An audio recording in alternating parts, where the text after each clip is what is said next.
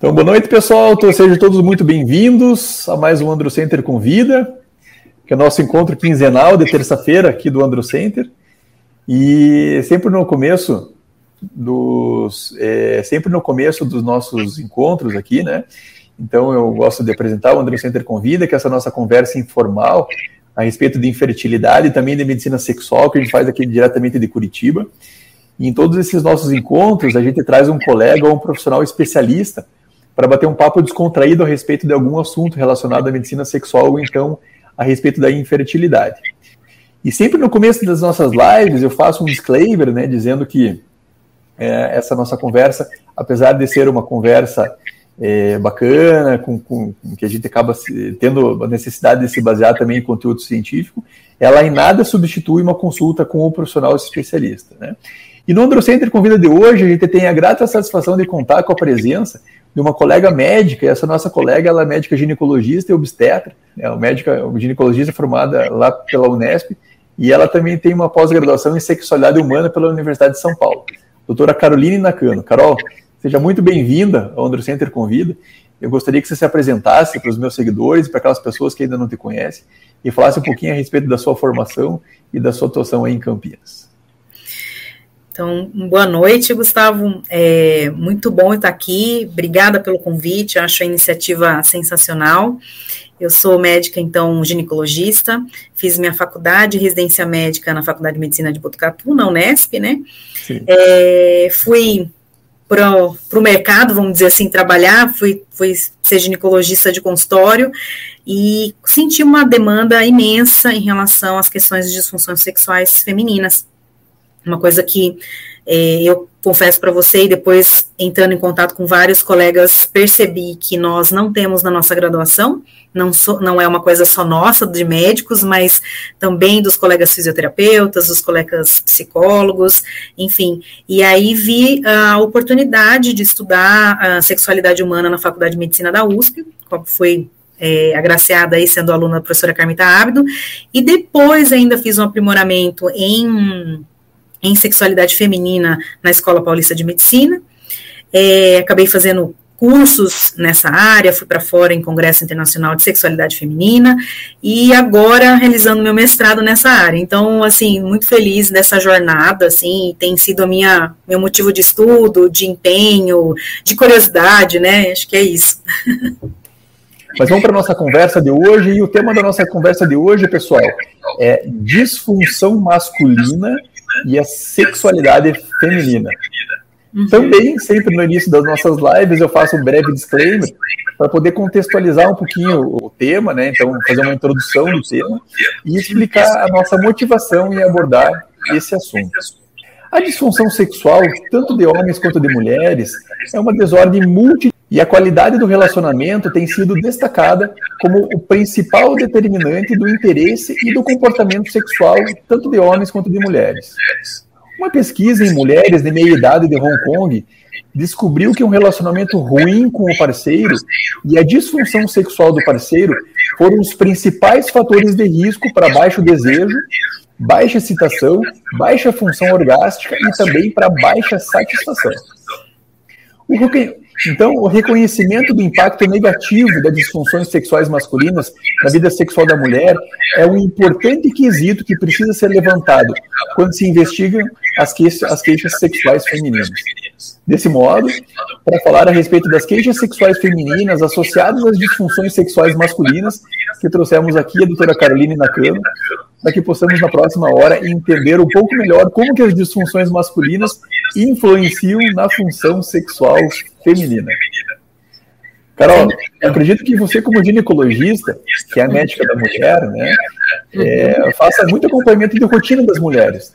Do mesmo modo que nós, urologistas, fazemos o acompanhamento de rotina dos homens.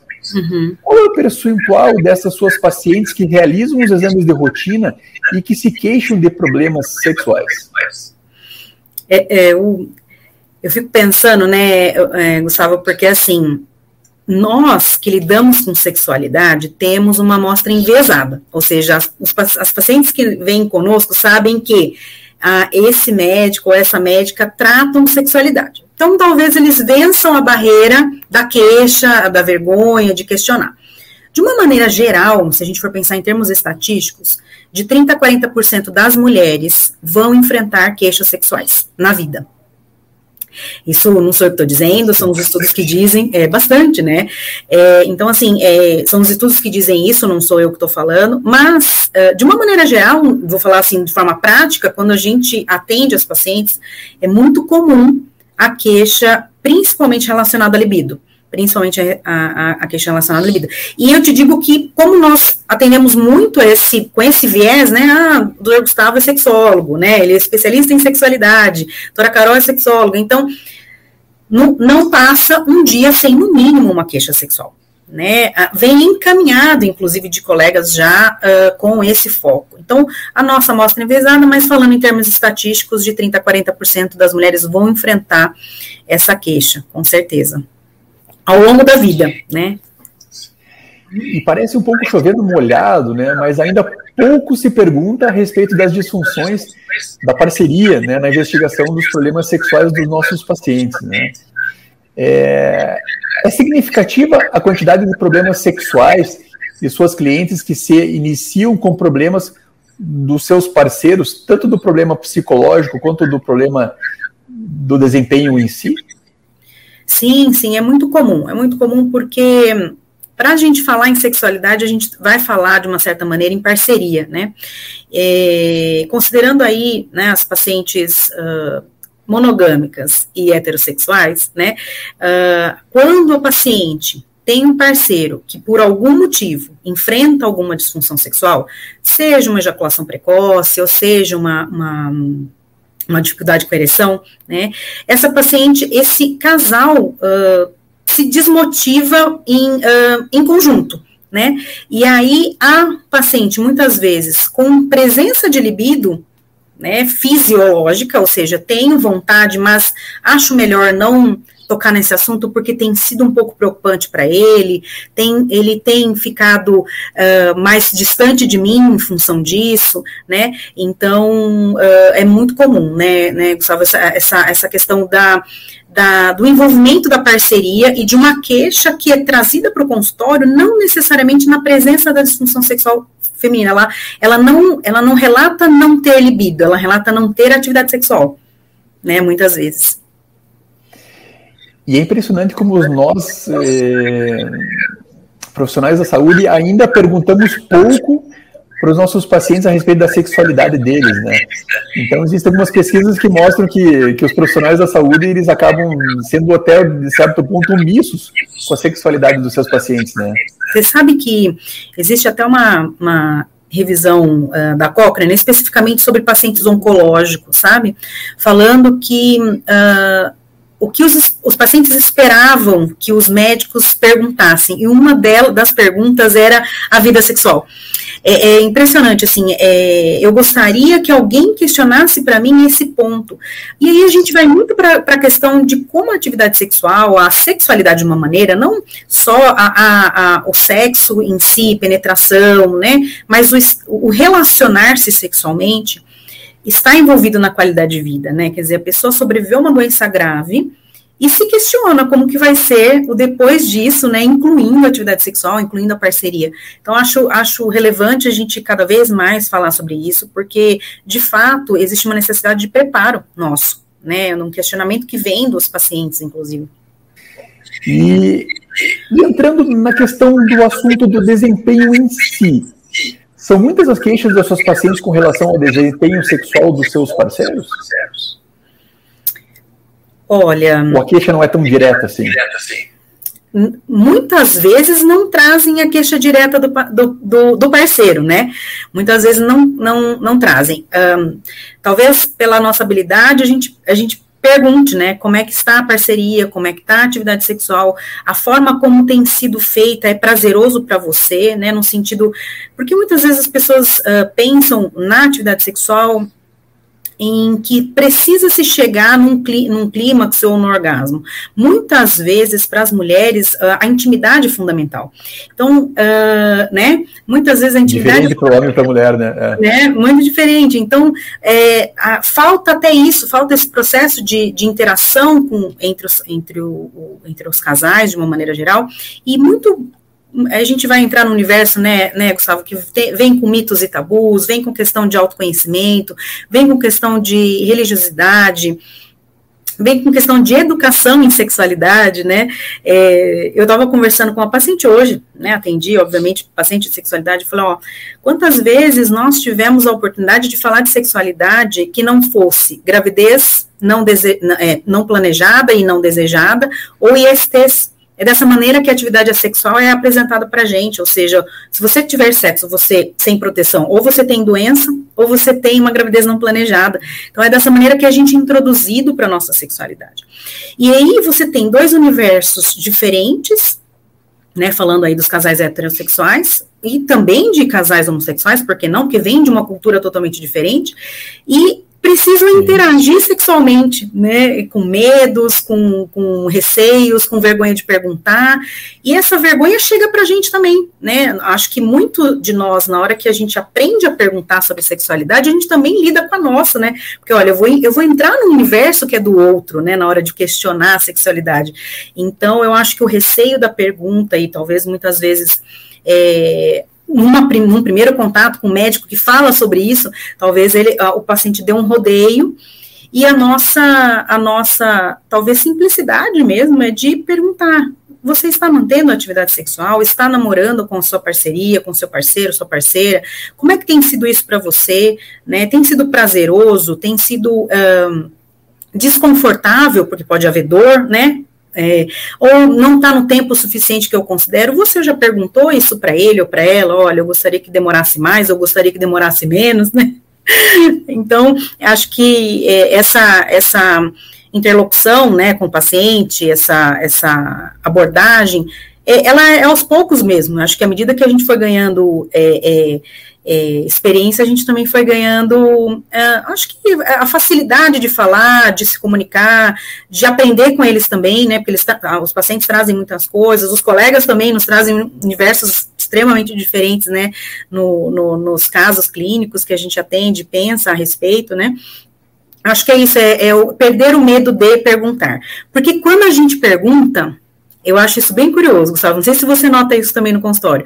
Quando a gente pergunta, o paciente, o paciente se sente acolhido, a paciente se sente acolhida, né? No meu caso, as mulheres, né? E aí é, parece que até relaxa na, na, na, cadeira, assim, e diz, puxa, eu acho que agora eu tenho um momento de, de abordar um assunto que para mim tava, tava ali, né? Me pegando e eu não comentei com ninguém ainda.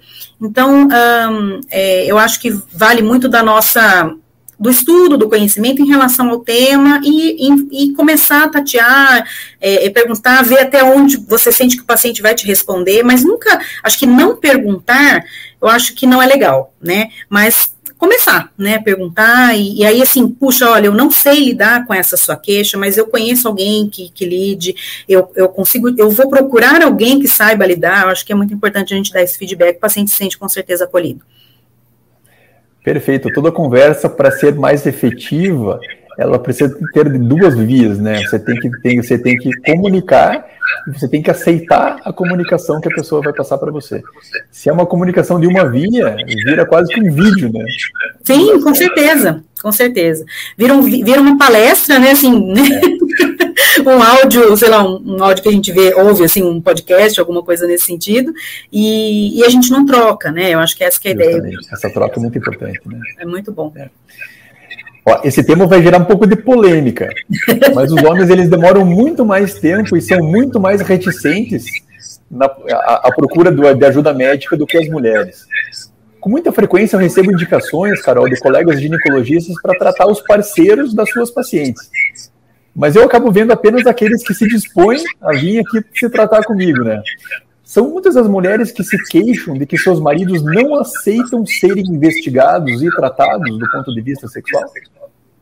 Com certeza, com certeza. Esse ponto é polêmico mesmo, Gustavo, porque eu acho que existe uma tradição também ruim no sentido de, do próprio homem procurar o, o, urologista bem mais tarde, né? Nós mulheres a gente nós somos meio treinadas a procurar o ginecologista muito cedo, né? É, desde a primeira menstruação. Então esse essa busca por um profissional que nos ouça vem mais cedo, né?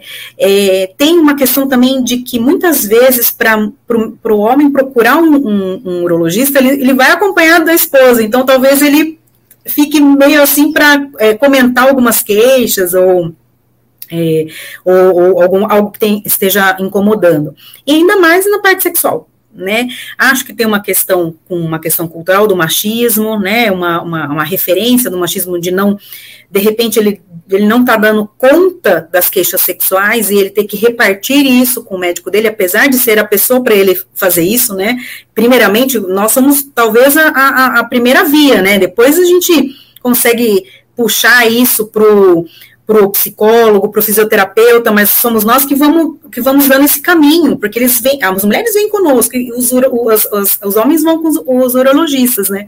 Então, essa, esse, meio de campo, quem faz somos nós, né? É, e com certeza, é, muitas mulheres se queixam, é, porque não, a, a, pergunta é, é, imediata durante uma investigação da, de uma desordem sexual, de uma disfunção, é, é, perguntar como é que está a função do parceiro, né? E aí, falou, é, aí as pacientes se queixam, falou, eu tem sentido que ele está ou muito rápido, ou vez ou outra ele não corresponde, né? Elas não sabem usar os termos diagnósticos, né? Mas um, é, e eu já pedi para ele no urologista, já pedi para ele procurar ajuda. Né?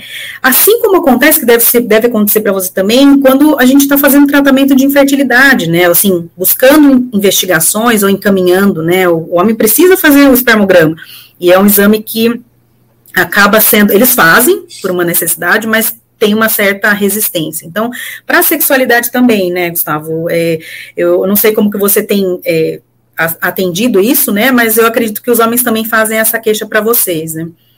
Inclusive, uma das ações da Sociedade Brasileira de Urologia é tentar trazer o adolescente masculino para o consultório do urologista também. Legal. Tem uma campanha que eu Vem para o Uro, e a gente, assim como. A gente gostaria muito que, assim como as adolescentes femininas na primeira menstruação uhum. é, fossem no que vão nos seus ginecologistas, que os meninos viessem também, não na primeira menstruação, logicamente, mas quando começam com o desenvolvimento puberal né, e que começam a, a se interessar sexualmente, e mesmo para poder fazer uma, uma, uma investigação e criar um vínculo, principalmente criar um vínculo do adolescente, do menino, do futuro homem, digamos assim, né? Uhum, para ter o seu médico do confiança, que é o urologista também. Mas eu vou falar para você que está sendo que é, que é um desafio, é, não é um desafio fácil, mas a cada vez, a cada dia mais, a gente vê mais adolescentes vindo no nosso consultório fazendo essa consulta inicial. Eu acho que eu acho que é uma iniciativa sensacional, Gustavo, porque de fato, né, uh, existe uma preocupação muito grande na sexualidade da adolescente, especialmente voltada para gravidezes indesejadas, né? É, e sem dúvida nenhuma isso isso não acontece só com ela, né? As gravidezes vão acontecer porque os jovens estão tendo relação sexual sem uma adequada educação em sexualidade, né? Então acho que vale a pena a gente. A com, gente... com os dois educados vai ficar mais fácil, né? vai ficar mais fácil, né? Voltando para nossa questão aqui, Carol. Então, uhum. dentre, as dentre as disfunções sexuais masculinas mais frequentes, a gente pode destacar, então, o desejo sexual hipoativo, a disfunção erétil e também a ejaculação precoce. E boa parte desses, desses problemas, eles são tratados com elevadíssima taxa de sucesso. Uhum. Na sua experiência como profissional, dessas disfunções, quais são as, qual é a disfunção que mais prejudica ou quais são as que mais prejudicam a satisfação sexual das mulheres, das suas pacientes? Disfunção erétil, ejaculação precoce e, e desejo sexual. Hipoativo. Um, vou ser bem sincera, porque a disfunção sexual feminina mais, mais prevalente é a disfunção uh, do desejo, né, do desejo coativo, né.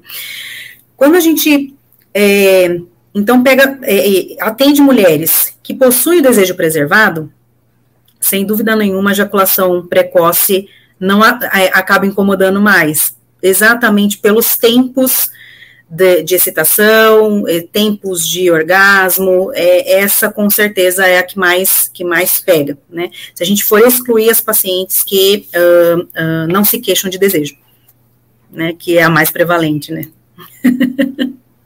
Eu queria abordar agora uma situação um pouco mais prática, né? Não sei se isso é possível ou não. Enfim, sabemos que o ciclo de resposta sexual da mulher é muito mais complexo do que do homem, né? Desde o desejo, passando pela excitação e até o eventual orgasmo. E, e sabendo que o nosso público ele é essencialmente masculino, eu queria que você deixasse algumas dicas para os homens, né, que estão nos assistindo, né? Como que elas podem, como que eles podem fazer para aumentar o desejo sexual das suas esposas. Foi muito legal você tocar nesse assunto, porque, de fato, né, as respostas sexuais uh, são diferentes, né, do ponto de vista orgânico mesmo, né. Uh, a mulher tem um, um delay um pouquinho maior para excitar e aí atingir o orgasmo. Então, quando a gente e detalhe, né, desde que, é, uh, que se que a Basson descreveu o ciclo de resposta sexual feminino, que não seria uma, uma, uma curva, é, é, é um gráfico, né? É, seria assim um ciclo, né? É um ciclo e não uma uma reta, né, uma, um gráfico, é, ela, ela colocou de uma forma brilhante, né, que nós mulheres nem sempre precisamos atingir o orgasmo para que tivéssemos satisfação sexual. A satisfação sexual inclui intimidade. Então, necessariamente, não necessariamente a mulher precisa atingir o clímax, né? Uh, diante disso, já que a gente vê que para os homens não, o orgasmo é, é, é, bem importante. Então, aquela, aquela situação em que uh, as mulheres, uh, e na, na, que durante a relação sexual, muitas vezes não atingiram o orgasmo, e nem sempre essa é o, o, vamos supor, o objetivo maior daquela relação, né? Se ela se sente acolhida, se ela se sente amparada, se ela respeita esse parceiro, se ela se sente respeitada, uh, sente que essa parceria é uma parceria de evolução, um progresso aí do casal, isso muitas vezes para a mulher é suficiente. É claro que muitas das relações, uh, as mulheres vão buscar uh, o orgasmo sem dúvida nenhuma, né? É, você sabe que eu estava, até recentemente eu li uma, uma uma pesquisa do The Journal Sexual Medicine, né, a re, nossa revista, né, nossa eles revista. fizeram, é, a nossa revista, é, foi feita uma pesquisa com mais de 600 mulheres em 20 países, mulheres heterossexuais, monogâmicas, a respeito dessa questão do tempo médio de se atingir um orgasmo e que se de fato isso seria importante, se estaria relacionado à idade, tempo de relacionamento, posição da relação e atividades sexuais não penetrativas. Né, mais de 30% das mulheres, 31, quase 32%, cons conseguem responder sexualmente com a penetração. Ou seja, os outros 68, quase 69%, respondem com as outras práticas sexuais, que aí inclui estímulo em mamilos, beijos, carícias, estímulos anais, estímulo de clitóris, e uma consideração muito legal desse trabalho é que eles falaram que a posição sexual, quando a mulher possui uma posição mais ativa, eles colocaram ali a posição mulher por cima, ela consegue ter acesso ao clitóris e o parceiro também. E isso aumenta a chance de, de atingir o clímax e o orgasmo, né? O clímax ou orgasmo, né? Então, achei é, muito interessante porque muitas vezes os casais uh, ficam ali na, numa situação muito aprendida talvez em filmes ou pouco aprendida, vamos dizer assim, né, ou romantizada, e não exploram a, a capacidade que tem do próprio corpo. Né? Foi falado também nesse trabalho a respeito de exercícios pélvicos, que aí a função do fisioterapeuta é fantástica, a gente não vai ficar falando, né? Fundamental, é, a gente não vai ficar falando esse ou aquele exercício, mas ter a indicação correta por exercício, tanto para homens quanto para mulheres, né, Gustavo? E eu achei, assim, bem interessante porque coloca ali a gente num, uns detalhezinhos que, é, é, que é, nos posicionam em relação às diferenças da, da, tanto de homens quanto mulheres, mas que para a gente poder fazer essa roda girar, uns detalhezinhos ajustados resolvem, né? É, para você ter uma ideia, é, as mulheres atingem ali o orgasmo em torno de 13 minutos. E os homens em 7. Então, então é, é, diferente, né? Isso de acordo com o trabalho, tá? Não sei o que estou falando, mas de acordo com o trabalho. Então, ou seja, a gente precisa fazer essa roda girar, né? Então, acho que quando eles colocam da, das práticas sexuais não penetrativas, né? Uh, investimento de práticas sexuais não penetrativas, isso não significa só preliminares e nem, uh, às vezes, um, um, um, engano que as pessoas fazem, que o sexo oral seria preliminar. É um, um tempo antes ainda, né? Isso faz com que seja, uh, a mulher consiga atingir o orgasmo. E aí a questão da posição que eu já mencionei, né? Que eu acho bem, achei bem interessante essa, essa posição, esse posicionamento desse trabalho. Certo. Então, a, a gente, para a gente poder falar um pouquinho a respeito da, da excitação, que é aquela lubrificação que é um gurgitamento genital da mulher, né? uhum. para que ela possa se preparar para receber a atividade. Uhum. Quanto tempo mais ou menos é necessário de um estímulo, digamos uma preliminar, um estímulo que o homem é, faça na, na mulher para ela, ela conseguir se preparar para ir para o relacionamento? Olha, Gustavo, não é demorado, viu? isso, mas isso depende de um fator muito importante, de alguns fatores. É, depende da idade da mulher. Então, mulheres na menopausa têm um delay um pouquinho maior, né? O tempo para essa excitação maior. Mulheres no pós-parto também, né? Em função no puerpério, que a gente chama, né? Uh, agora, mulheres mais jovens que não uh, estejam grávidas ou que passando pelo puerpério, é, costuma ser é, rápido, tá? A grande questão é o tempo para o orgasmo. Em torno de 3 a 4 minutos, a paciente está, já tem excitação. O que não pode acontecer é a penetração antes disso, porque aí uh, você tem uma, uma, uma, um processo doloroso mesmo, por falta de lubrificação. A gente sabe que a excitação, ela vai se iniciar, ela vai se manifestar nos órgãos genitais, no homem a ereção, na mulher a lubrificação, é, é, ela vai se manifestar, uma manifestação, mas ela começou lá no cérebro, através de substâncias que vão percorrer a nossa corrente sanguínea e os nossos nervos também, e envolve não só a lubrificação, mas envolve aumento da frequência cardíaca, aumento da, da frequência respiratória, aumento da pressão, os pelos ficam eriçados, os mamilos ficam eriçados, então tudo isso é excitação além da lubrificação e da ereção no homem. Então, esse processo, né, nesse trabalho até eles falam isso, esse processo de você ir e voltar, né, no processo de excitação, de, de faz um estímulo, percebe que a pessoa ficou excitada, faz de novo em outro lugar, promove uh, uma excitação mais condizente, né, com, uh, ou, ou, mais, uh, vamos dizer assim, com um resultado melhor para atingir o orgasmo, né, com um objetivo maior de atingir o orgasmo. orgasmo. Sem falar que o estímulo de verdade começa de manhã cedo, naquele oi, naquele bom dia, naquela mensagenzinha que manda na metade do dia, As elogio, né, naquele restaurante bom que o, que o homem precisa levar a mulher para jantar também, para ela se sentir agradada, valorizada. Uhum. Tudo isso ajuda também, né, Carol? Sim, sim.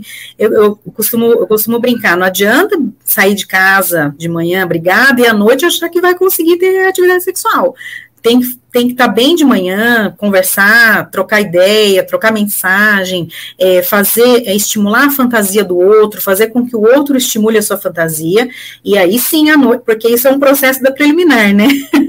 um dos quesitos da, um dos quesitos das preliminares. E aí, à noite, né, ou mais tarde, enfim, né, no horário que o casal costuma é, é, querer estar junto para uma atividade sexual, é, poder estar bem para isso, né, preparado para isso, né, para a atividade. Eu vou colocar uma pimentinha agora.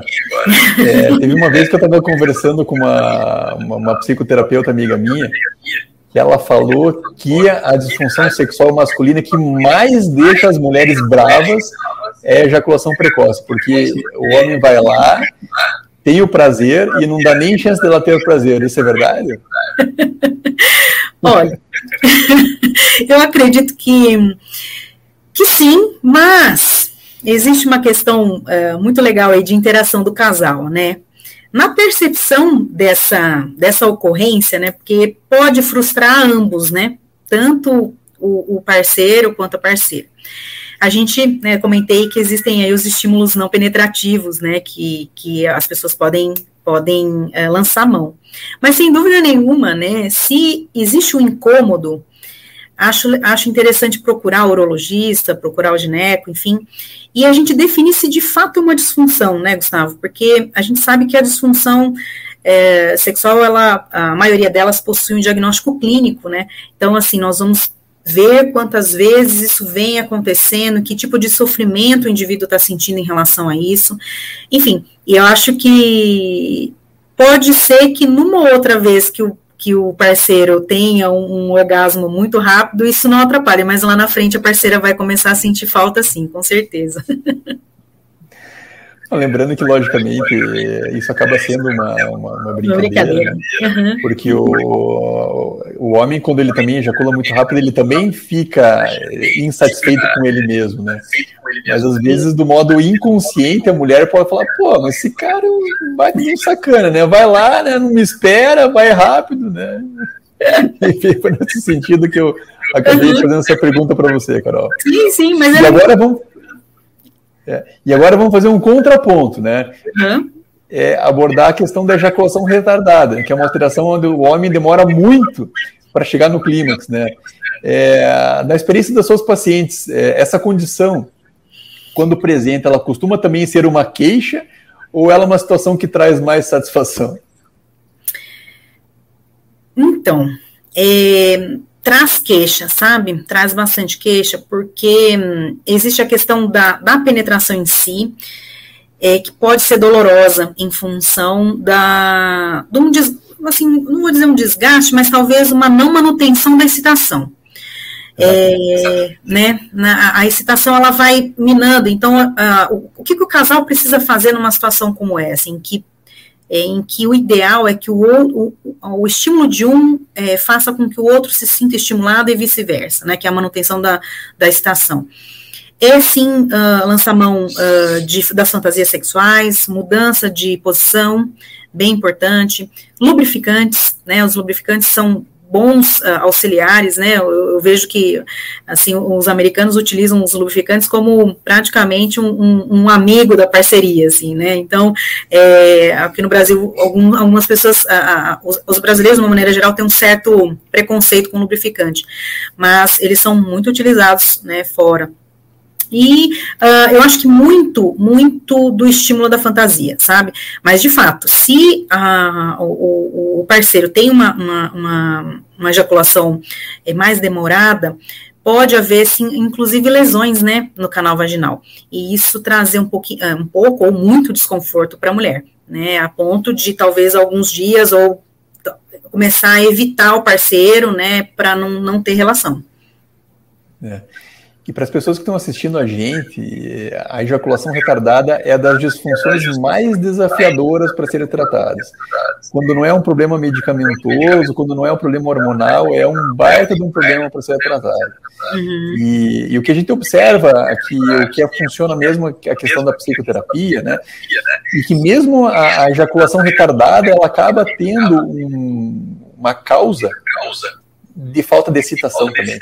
Então chega um determinado ponto do relacionamento, onde o homem acaba, às vezes, espera, por esperar o orgasmo da mulher, aquela relação acaba ficando muito mais mecânica do que satisfatória, e aí ele vai tentar atingir o orgasmo, e aí que o negócio não vem de vez. Né? Então, acho que isso que você colocou é muito bem, é, foi, foi, muito bem é, observado, que nessas situações aí para tudo, fica tranquilo, faz alguma coisa para aumentar a excitação de volta. Com certeza. Acho que eu acho que a, a nossa função, muito mais do que é, fazer diagnósticos, né, Gustavo, é fazer com que haja uma parceria real, né, entender que a sexualidade ela vai envolver parceria, autoconhecimento, educação em sexualidade, participação dos hormônios, né? É, enfim, eu acho que a gente fazer com que a, a, paciente ou o paciente se enquadre nesse tabuleiro, assim, onde eu estou do ponto de vista, no, na minha sexualidade, né? E aí, entendendo isso, poder, de fato, uh, uh, acionar a parceria, né? Ainda existe muita resistência, no teu ponto de vista, do casal em buscar terapia sexual de casal para a resolução desses problemas? Eu chamaria, acho que sim, é uma resistência. É, associado a, uma, a, um, a um receio, né, uma morosidade nisso, porque por conta da, da, do, da vergonha mesmo. Eu acho que tem a ver com a vergonha. Né? A, a, as pacientes, as que chegam aqui, né, as que chegam para para terapia sexual, para a, a queixa sexual, para iniciar algo que elas tentam entender o que está acontecendo, tanto com ela quanto com o parceiro, elas já deram um salto muito grande. E com certeza, quando vem, porque assim, eu recebo muito dos, dos colegas o seguinte, Carol, encaminhei para você, paciente tal, provavelmente uma disfunção sexual é, de libido, né, relacionada a libido, desejo. Elas levam em torno de seis meses para vir, da indicação do colega até Algumas menos, em torno de três, mas a maioria, a média, né, em torno de quatro a seis meses. Então, significa que existe sim uma existência, né? Tem medo do que eu vou falar, tem medo do que enfim, tem receios, né, mesmo, preconceito, preconceito do que, do que ela vai precisar dizer, né, mas aqui acaba sendo um, um, um, né, um bate-papo, a gente faz as, as, técnicas, utiliza as técnicas, enfim, é, acaba trazendo uma, uma visão diferente da própria sexualidade, né, dela e do parceiro, obviamente, né. E voltando ao assunto da nossa conversa de hoje, eu queria fazer uma pergunta para você, perguntar para a ginecologista, né? E quando os homens com os problemas resolvem se tratar e melhoram o seu desempenho, isso costuma refletir na satisfação delas também? Sem dúvida, sem dúvida. Não tem nem. não é, nem perguntar, né? sem dúvida, assim, é, é, é eu costumo, eu sempre eu falo para os pacientes que eu costumo sempre esperá-las no corredor, porque eu vejo como que elas vêm, né, como que elas chegam, com, né, a, a forma de caminhar, enfim, né, e aí, quando eu vejo que tá diferente, eu falo, hum, você você fez a tarefa? Fiz a tarefa. O marido fez a tarefa também? Ou parceiro, enfim, né? Fez a tarefa? Fez, doutora. E olha, aí desenrola, né, a falar o que foi feito, o tratamento, gostou do, né, do médico que a senhora indicou, do terapeuta que a senhora indicou, então, assim, é, não imaginava que seria assim, tinha vergonha, mas, mas foi, demorou um pouquinho, mas foi, né, então, bem, bem interessante, assim, é uma mudança é uma mudança mesmo de, de atitude, né, de comportamento. Então, a gente vê que, como faz parte, né, a sexualidade faz parte do, do, do do só um pilar da qualidade de vida. Então, você vê que fez, diferença na qualidade de vida né, da pessoa. É. Ainda hoje veio um paciente aqui conversar comigo. Ele tinha uma disfunção de origem orgânica, inicialmente tentando um comprimido, o comprimido não deu certo, e aí de uma hora para outra ele desapareceu aqui do consultório. Uhum. Tinha proposto para ele para fazer medicação intracavernosa, mas ele foi meio resistente à ideia. Ele foi procurar um outro profissional. Uhum. E apesar dele ter uma testosterona normal, o outro profissional resolveu, ah, não, isso aí é falta de testosterona. Ele ficou seis meses usando testosterona e não teve melhora. Aí ele voltou aqui comigo e falei, ó, oh, veja, é, o teu tratamento é com, é com medicação injetável ou então colocar uma prótese. Ah, não, prótese eu não quero, tá, vamos para medicação injetável. Ok. Comecei com medicação injetável para ele e os pacientes que usam medicação injetável, eles demoram lá um mês e meio, dois meses para se adaptar à, medicação. E aí agora a, a, esposa resolveu ajudar também. E aí agora, boa parte das vezes, quando ele tem dificuldade, é ela que faz a aplicação nele. Né? Enfim, uhum. isso mostra como é importante a, a parceria estar engajada no tratamento, né? Mas o mais legal foi o seguinte, eu perguntei, veja, a tua parte melhorou bastante, você tem, você está mais feliz, está satisfeito com o tratamento. Feliz, está satisfeito e, com o tratamento. E como é que está a questão da tua esposa com essa, com essa retomada do tratamento? Ele tinha, ele tinha comentado que tinha ficado lá, questão de um ano, um ano e meio, dois anos sem ter relacionamento, né? Uhum. Daí ele falou, doutor, essa foi uma grande coisa que eu notei da alteração. É, a minha esposa, ela, ela é tímida, ela, ela, ela não, não, demonstra muito interesse sexual, mas nos últimos, nos últimos, nas últimas semanas eu tenho observado que ela tem um brilho a mais no olhar. E, inclusive, hoje, quando eu saí de casa, chegou perto de mim, arrumou minha camisa, falou assim: não, deixa eu arrumar a sua camisa aqui, porque assim fica mais Tá mostrando como é importante, né? Então, uma, como, como, como, atividade sexual, assim como você colocou, às vezes a mulher ela nem, nem chega no orgasmo todas as vezes, ou existe uma parcela das mulheres que nem vão ter orgasmo, né? Uhum. Mas essa questão da intimidade, essa questão do companheirismo, da valorização. Da, da, da parceria, é, isso é muito importante para o homem, mas especialmente para a mulher, né? Sem dúvida, sem dúvida. Eu acho que quando, quando a gente teve essa, essa mudança da forma de encarar a sexualidade feminina, né, no sentido da resposta sexual, a gente conseguiu entender mais, né, é, que não seria o clímax a, a, grande necessidade. Não, não que as mulheres não se importem em chegar, não é isso, mas não precisam ser todas as vezes né? Então, uh, todo, todo o entorno, todo o contexto, é, de fato, faz diferença, né? Legal. Legal.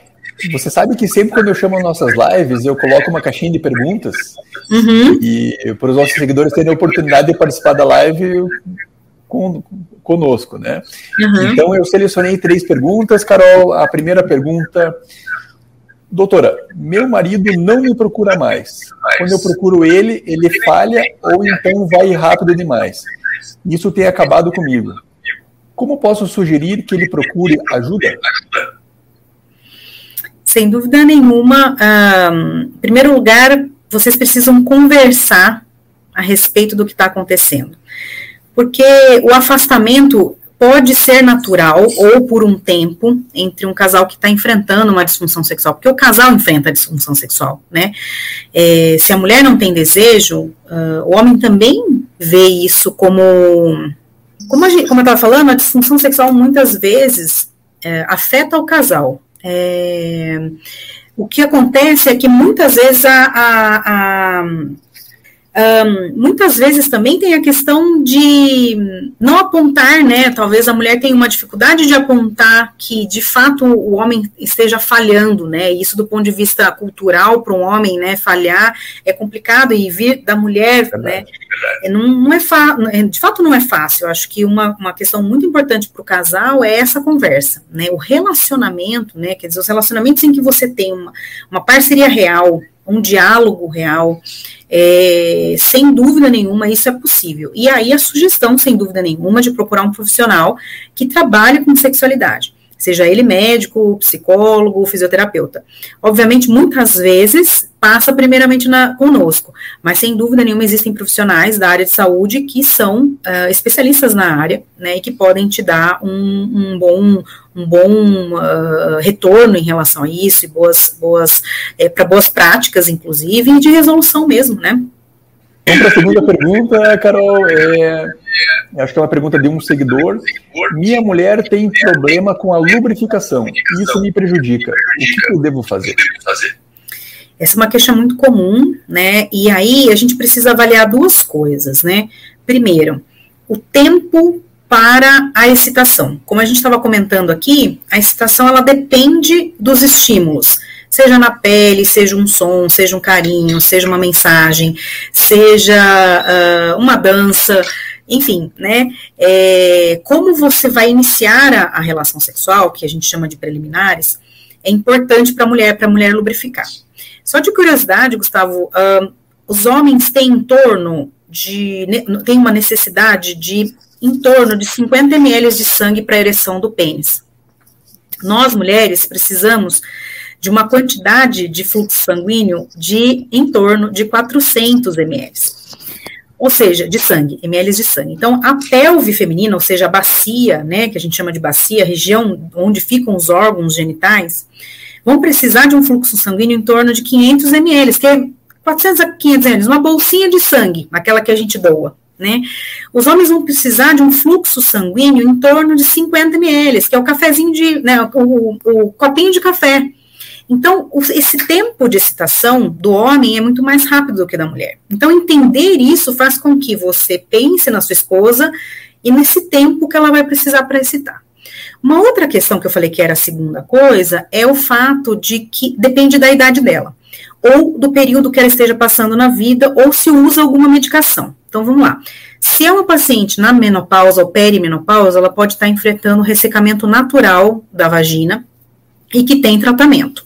Se ela estiver no pós-parto, ela está enfrentando um momento natural, porque uh, ela está amamentando ou está usando o método anticoncepcional, que resseca também. Alguns tipos de pílula anticoncepcionais podem uh, diminuir a lubrificação. Então, a gente precisa avaliar essas três, vamos dizer, três uh, uh, critérios aí, três coisinhas, para ver em que momento a, a esposa não, é, por que, que ela não está lubrificando. A partir daí a gente consegue é, dar melhor dica, né, melhor é, caminho aí para resolver o problema dela. Né, mas acho que pensando no, no geral, são essas coisas. Legal. E uma terceira pergunta que eu selecionei aqui também foi, nunca, é, acho que também de, uma, de um seguidor, é, nunca sei se ela está querendo namorar. Ela é muito tímida. Como quebrar essa timidez dela? Olha, quebrar a timidez. Eu volto na questão da, do diálogo, né?